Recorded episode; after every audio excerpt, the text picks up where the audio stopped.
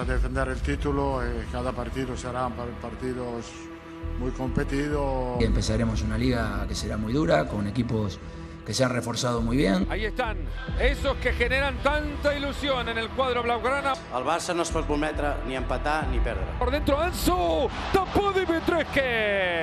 En busquete el disparo. ¡Ah! Iba a gol, era un golazo. Y el efecto palanca ha sufrido un frenazo. Of course, it's not the best beginning, but it's a matter of time. We need to continue like that. Son muy jóvenes, la camiseta pesa. Es un precio que tenemos pa- que pagar.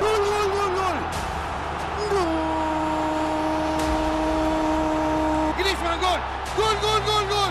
3 a 0. Eh, Creo que estamos muy sólidos como equipo, hay un, un gran grupo. Empezando la liga la empezamos con buen pie. Se viene Karim Benzema, su primero y está. Valverde está impresionante. Sí, es una, una pieza muy importante para nosotros. Jarito y se viene volando. Ahí va Valverde. Le queda la zurda, le pegó. ¡Golazo! ¡Gol! Es que este tipo no corre. Este equipo vuela. ¿Cuánto Vinicius para el Real Madrid? A bailar. Tercer gol de la temporada para Vinicius. Tendrá que asumir su responsabilidad con las declaraciones de Coque, que yo no sé si las habrá hecho con, con esta intención. Él- Tocando con Chouameni por arriba para Rodrigo. Golazo. Llega así. Ahí está en el área. Remate. Pega en el palo. Valverde gol. Tiene una contundencia terrible y eso le genera una diferencia con el resto. Real Madrid y Barcelona para el clásico. Mira, ahí está Ter Stegen, se duerme, Gol. Tiene Valverde animate, pajarito abajo. Ahí está. 3 a 1. Estamos en una dinámica negativa, que no nos sale nada, que lo intentamos. Real Madrid líder ya en la liga y aguda quizás la tristeza azulgrana. Primer partido de San Paolo en su regreso al Sevilla. ¡Golman al arco! ¡Gol! ¡Gol! Las cosas no vienen para nuestro lado. Primero saca centro. Remate. Gol. Gol. Cádiz ha dado la campanada. Estamos contentos en esas veces que, que te sale todo sin pretenderlo. Trejo. Al Real Madrid lo parte un rayo. Rafinha de cabeza por arriba, golazo, golazo, un pase fantástico de Dion, Barcelona 2, Osasuna 1. Es la historia de las 14 fechas que se han jugado hasta ahora en la liga con un denominador en común. Todas se han visto en la señal de ESPN Plus y de ESPN Deportes. Bienvenido a Fuera de Juego con Paco Gabriel, con Alex Pareja, Ricardo Puch con ustedes. Aquí estamos para pues dar el primer eh, corte de caja, Paco, tras 14 fechas con el Barça líder y el Madrid persiguiendo al equipo de Xavi. ¿Cómo andas? Así es, muy bien, muy bien, Ricardo, un gusto estar aquí contigo y con Alex. Alex Pareja, ¿cómo andas? Final de parón, pues poco imaginado seguramente para como veíamos las cosas. Vamos repasando algunas. El Athletic de Ernesto Valverde se va a ver el Mundial en zona de Champions. Esto es eh, lo más sorprendente quizá con eh, la llegada de Guruceta, con este nuevo delantero, con eh, Iñaki Williams jugando en la banda, en la otra banda juega su hermano, Valverde ha regresado al Athletic Club con muy buen pie y la verdad es que el, el conjunto vasco no para de crecer en las últimas temporadas. Hay que ir casi 40 años atrás para encontrar un momento así de los dos equipos vascos. Ya empezaremos a dar algunos datitos. ¿El Barça es el mejor equipo de España? En este momento sí. Sí, Ah, te vi sí, ahí, te vi no, ahí, no, no, no, no no, sabemos no, qué- no, no, ¿sí sí, sí, Sí. sí, sí, sí, sí. Sí, yo no, yo no mando por las ramas de que si sí, si no, el que va de líder para mí es el mejor. Tiene 37 puntos, dos más que el Madrid. Es el mejor, ¿no, Alex? Es el mejor por eso, porque el que comanda la clasificación es el que está por delante y es el que tiene que ser el, el mejor, sobre todo después de la victoria en Pamplona, ¿eh? que fue de carácter, muy sudada.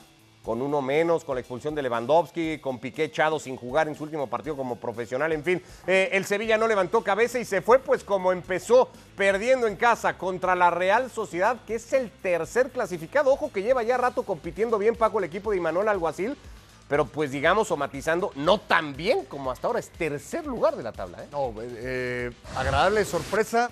No sé si sorpresa. Trabaja muy bien, tiene buenos jugadores, un gran técnico, un técnico para este equipo. Y ahí está. inobjetable, ¿no? Porque después se puede decir, y, muchos se escudan en que, bueno, pero no es el que mejor juega. A ver, ¿dónde está? ¿Quién pensaba que podría estar ahí? Siempre decimos el Atlético, el Madrid y el, y el Barça. ¿Quién pensaba en la Real Sociedad? Bueno, ya nos vamos a ir analizando a todos ellos a detalle, evidentemente. Quique Setién ganó su primer partido con el Villarreal después de una inercia muy mala en su presentación. Es cierto, le ayudó el gol en propia puerta del español, que volverá tras el parón de Copa del Mundo para jugar el derby contra el líder de la clasificación. El Mallorca le ganó al Atlético de Madrid, que sigue en una crisis profunda, en una depresión ya el equipo del Cholo Simeone, Alex. Sí, esto es la confirmación de que el equipo se está cayendo a pedazos y que el Mallorca, comandado por este señor, por el pirata Murizzi, trabaja muy pero que muy bien dentro de sus limitaciones. Vaya inercia del equipo de Javier Aguirre como para irse a descansar unos cuantos días. Fue un partido mucho más parejo tal vez de lo que contó el 3 a 0 con el que el Valencia le ha ganado al Betis. Coincidieron en esa lectura de partido Gatuso y Pellegrini. Y es curioso porque luego cada técnico como que ve el partido que le conviene ver o que entiende que le cuente el resultado. Acá los dos dijeron partido bien complicado hasta que el Betis se quedó con uno menos y ahí el Valencia lo aprovechó y lo terminó sentenciando 3 a 0 en un diluvio que caía en la cancha del Mestalla. Y el Real Madrid ha cumplido un partido soso la primera parte. Ay, costó digerirla, Paco, pero bueno, lo ganó 2 a 1 ante el Sí, Cádiz. no, no son partidos fáciles, porque si ganas, eh, ah, era normal. Si pierdes, es una tragedia. Y hay que jugarlo con mucha seriedad. El Madrid tiene eso. El Madrid es un equipo serio. Y, y después tiene a jugadores que atraviesan un buen momento, por más de que el Barcelona esté eh, por encima, esté en la punta. Pero el, el Madrid va a estar ahí y va a estar peleando sin lugar a dudas. Bueno, segunda mejor cifra de puntos del Barça, 37 en 14 fechas. Eh, En la historia del club llegó a ser 40 en la 2012-2013, la 13-14.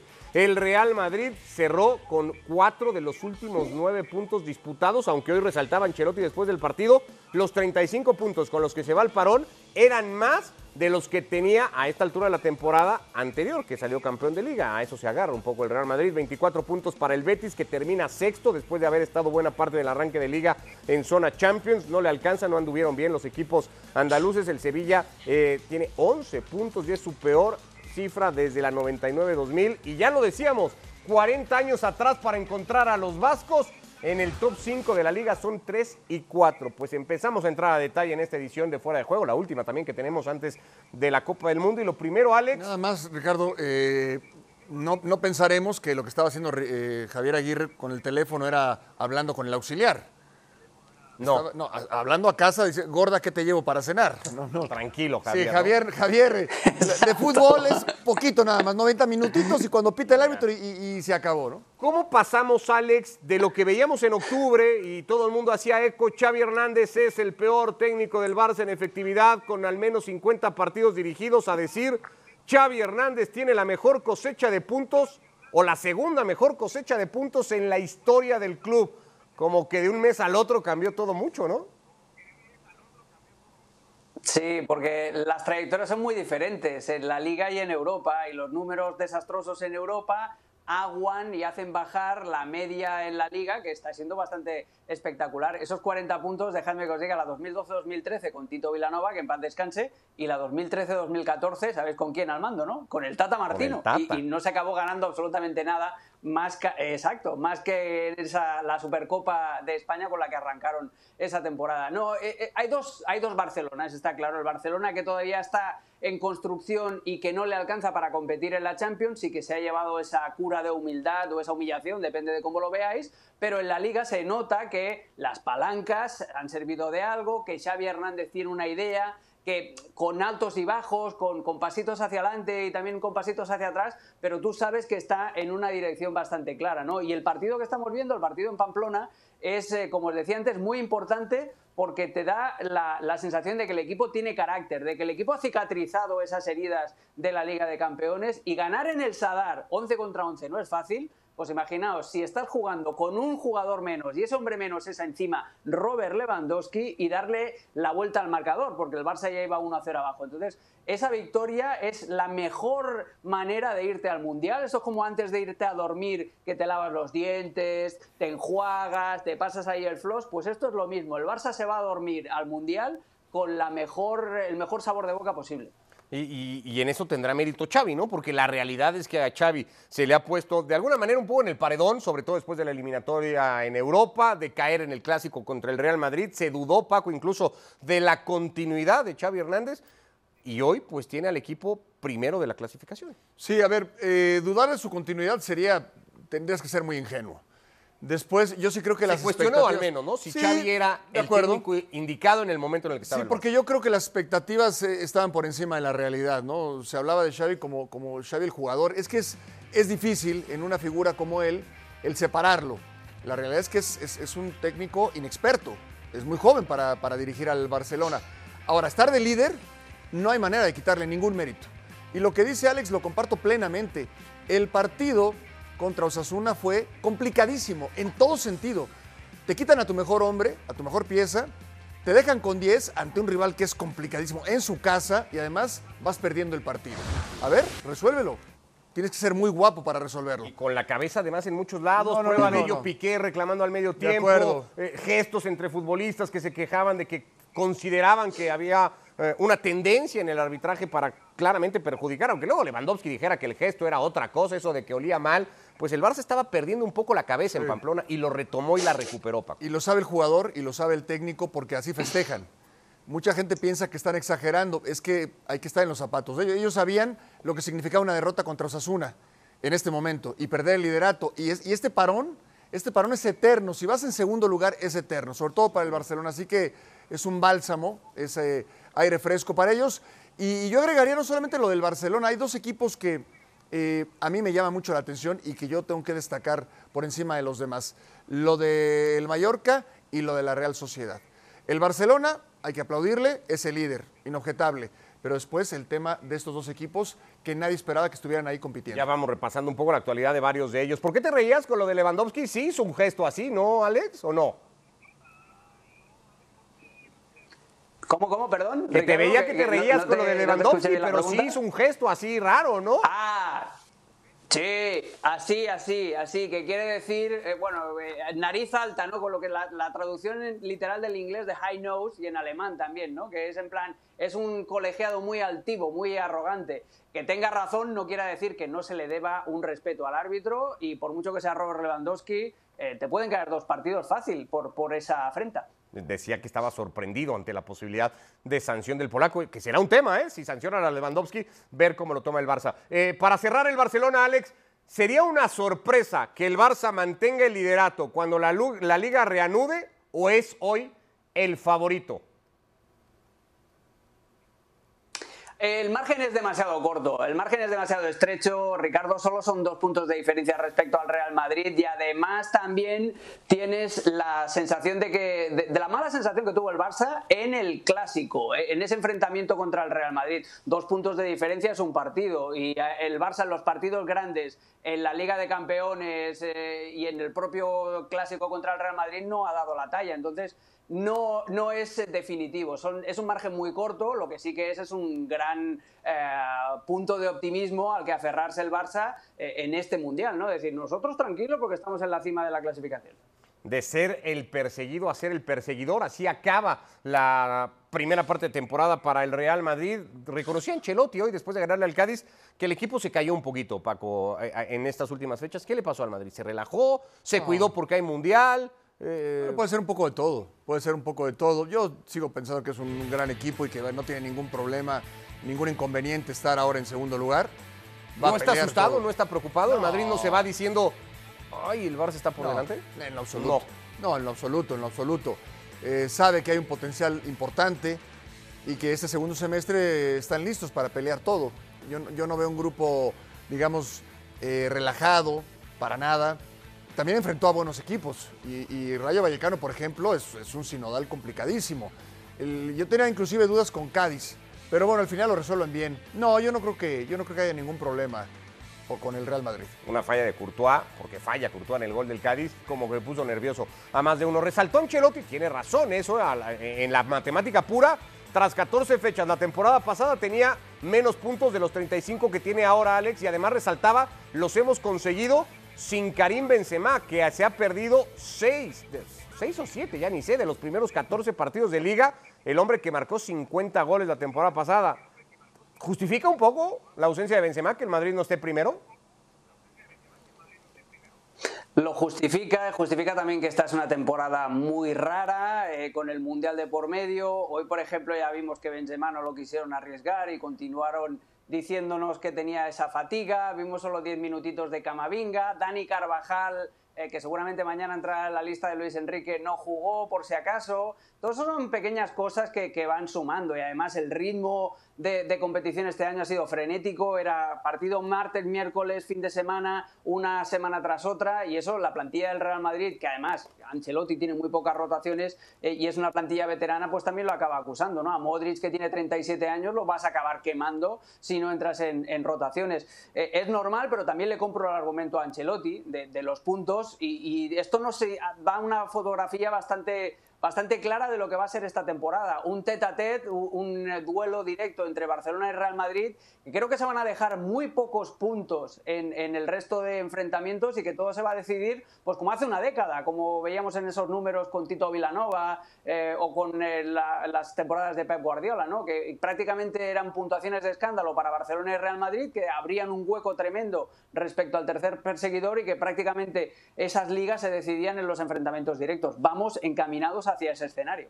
Tampoco hubo minutos para Marco Asensio, otro que tiene muchas posibilidades de estar mañana en la lista claro. de Luis Enrique. Bueno, pues para el Madrid y para el Barça, todo más o menos como estaba previsto y viento en popa, los dos comandando la clasificación con dos puntos de diferencia. A estos dos se les tenía que haber unido y peleado, y esto era desde la temporada pasada, que para muchos incluso era el favorito, muchos de nosotros que decíamos que el Atlético era el favorito, y es escandaloso lo que le está pasando al Atlético de Madrid, Alex, que está, lo que decíamos mientras veíamos el resumen ayer en Mallorca, ya, ya en, en, depresión, ¿no? Diagnosticada tal cual por el médico. No sé si tiene remedio en, en lo que queda de liga.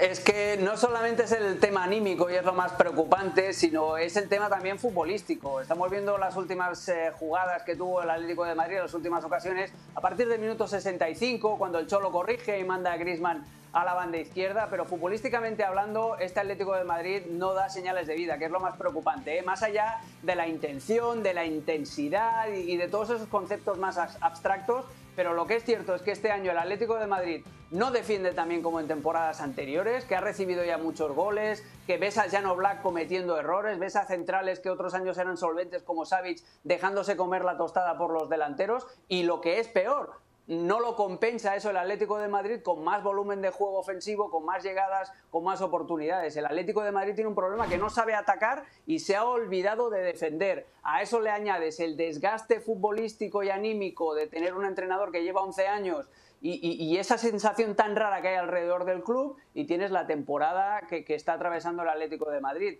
eh, sobre todo en el Metropolitano, donde es un drama y donde prácticamente todos los equipos puntúan. Ahora, no es nuevo, ¿eh? porque ya nos pasamos buena parte de la temporada pasada, Paco, hablando de todo esto, de que el Atlético había perdido fortalezas defensivas, de que a Oblak le tiraban a gol y entraba, ¿no? Y, y, el promedio era altísimo de remates que, a gol que recibía el Atlético de Madrid, y eso no se corrigió. Y el otro día, tras empatar en casa contra el Español, el Cholo habló, antes de temas futbolísticos que repasa Alex, de energías, de, de malas vibras, no, bueno, de, de, a, a, en esas andaba el Cholo Simeone. Es que ya ahí hay algo mal, hay algo que, que está muy mal, porque si alguien sabe hablar de fútbol es Simeone.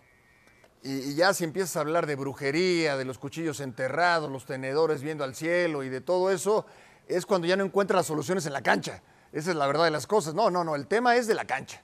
No tiene que ver con la vibra, no tiene que ver con la enjundia, no tiene que ver con nada de eso. Eh, no, yo creo que lo que sucede es que, el, que ya no es el Cholo Simeone para Pero el te puedes saturar, ¿no? Y entonces ya no encontrar esas soluciones no, futbolísticas, bueno, ¿no? Y entonces es, voltear es, para otro lado. No, claro, es que además es, es, eh, es un tipo muy intenso. El trabajo debe ser muy intenso. Es un tipo que, que vive con mucha intensidad y el jugador también. Pero hay momentos en que ya no, hay momentos en que el jugador no lo recibe igual, hay momentos en que ya el jugador se vuelve irritable ante cada discurso del, del técnico. Yo, yo, creo que es eso, le va a caer bien el parón. Me imagino que es uno de los equipos a los que este parón le va a caer eh, bastante bien y va a regresar hablando de fútbol y no de otras cosas. ¿no? Eh, es muy futurista el, la pregunta, pero es la pregunta que además llevamos haciendo ya muchas semanas, Alex, que vamos a repetir una vez más. ¿Va a terminar la temporada el, el Cholo Simeone en esta inercia en la que está el Atlético de Madrid?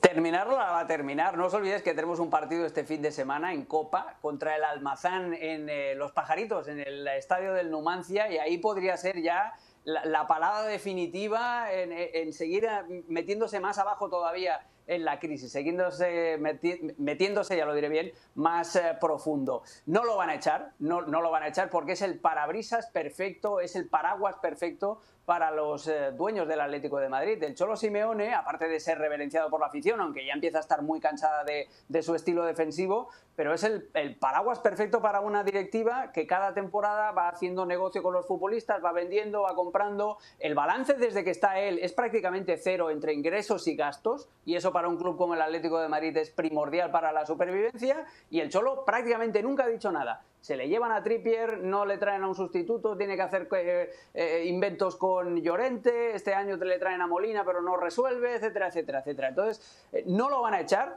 pero a final de temporada toca una reflexión muy, muy, muy profunda. Bueno, vamos a dejar a los tres equipos, al Barça, al Madrid y al Atlético, para hablar un poquito de los equipos de Sevilla. Uno se ha caído dramáticamente, Paco, pero el otro ha confirmado lo bueno, todo lo bueno que ya hizo la temporada pasada. Son 14 fechas apenas. Eh, es cierto, el Betis sale de puestos de Champions en las últimas dos jornadas, pero el equipo de Pellegrini sigue con una misma idea y un mismo rendimiento básico. Ah, es un entrenador, un técnico en toda la extensión de la palabra, sin duda. Hablas del otro equipo, yo lo dije en su momento.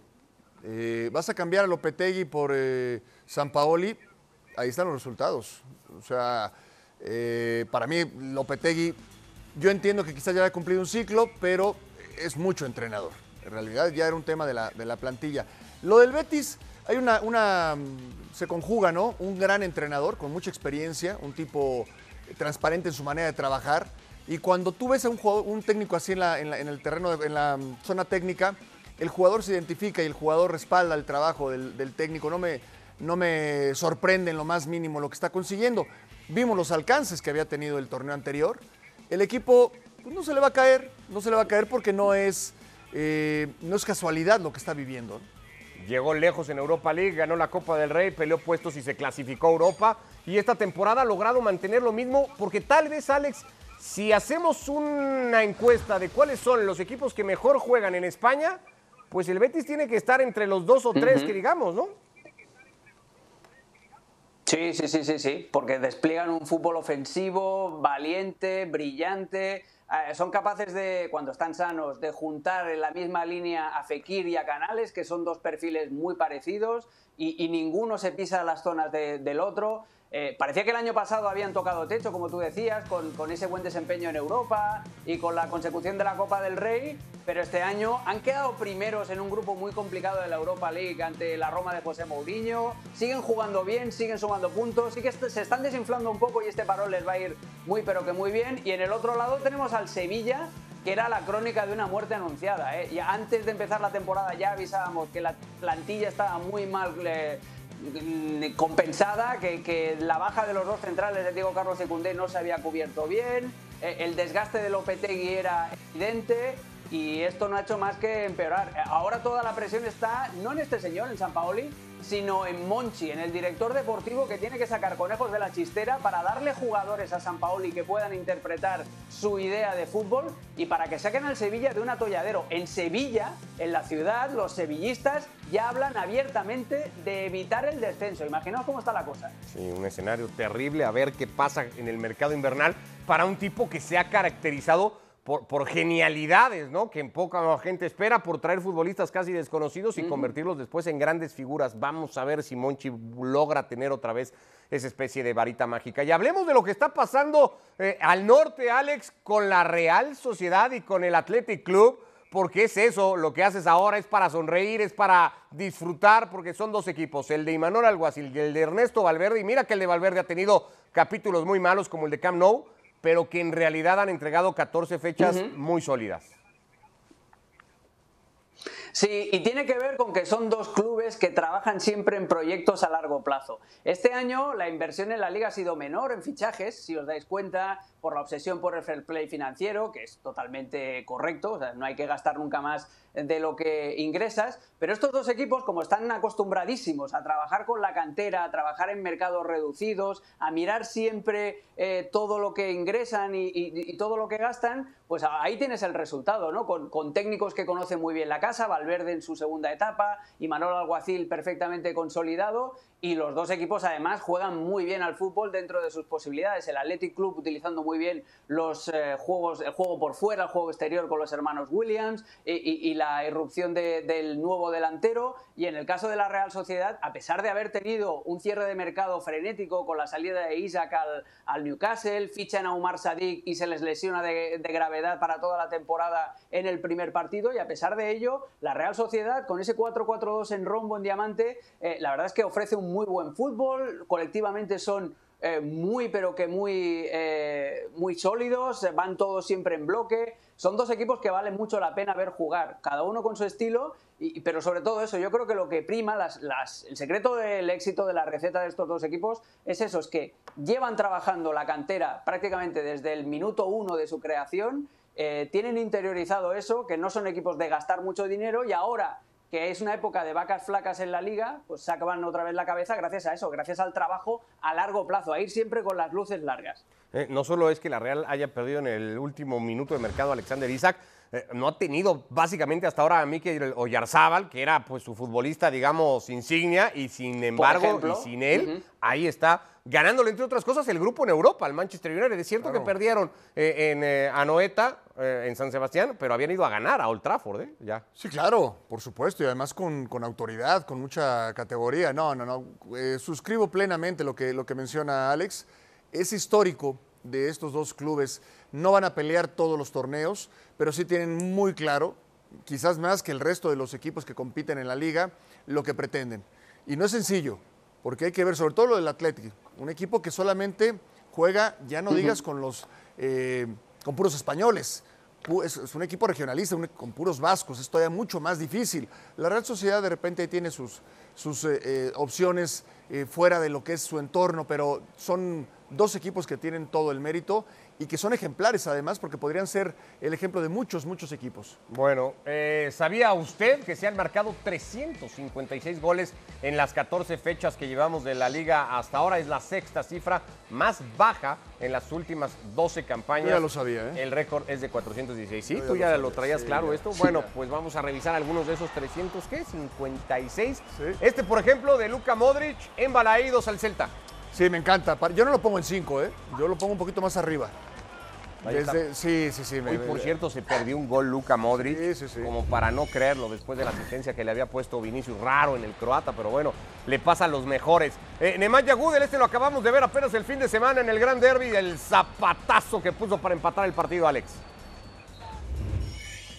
Es tremendo, mira cómo corría San Paoli, muy parecido al que consiguió Gudel, que el mismo en Mallorca, en el único triunfo del Sevilla en la era San Paoli. Por cierto, qué golazo este de Falcao Oh. contra el Athletic Club. Eh, qué bien produce el Rayo, otro de los grandes equipos eh, revelación de esta temporada y cómo funciona la banda izquierda con los García, con Álvaro y con Fran García. Aquí fue Radamel Falcao el que anotó en el nuevo San Mamés. Sí, en ese perfil de equipos creo que habría que destacar mucho en estas fechas, o lo que llevamos de liga, al Rayo con la idea de Iraola y a los Asuna con la idea de Arrasate. Dos equipos que se atreven y que van y que proponen, que curiosamente habían jugado a mitad de semana ambos contra el Madrid y contra el Barça. Golazo también este en el Sí, Girona. ¿no? Con túnel incluido, con caño y después el disparo potente al, al ángulo. Otro equipo que está en una rachita, ¿no? Desde que sacó el empate en el Bernabéu, dijo el Girona, pues ahí vamos para adelante a ver qué pasa y ahí sigue. Y este es el de Federico Valverde, Diego Armando Valverde, disfrazado ese día en el Bernabéu, Alex.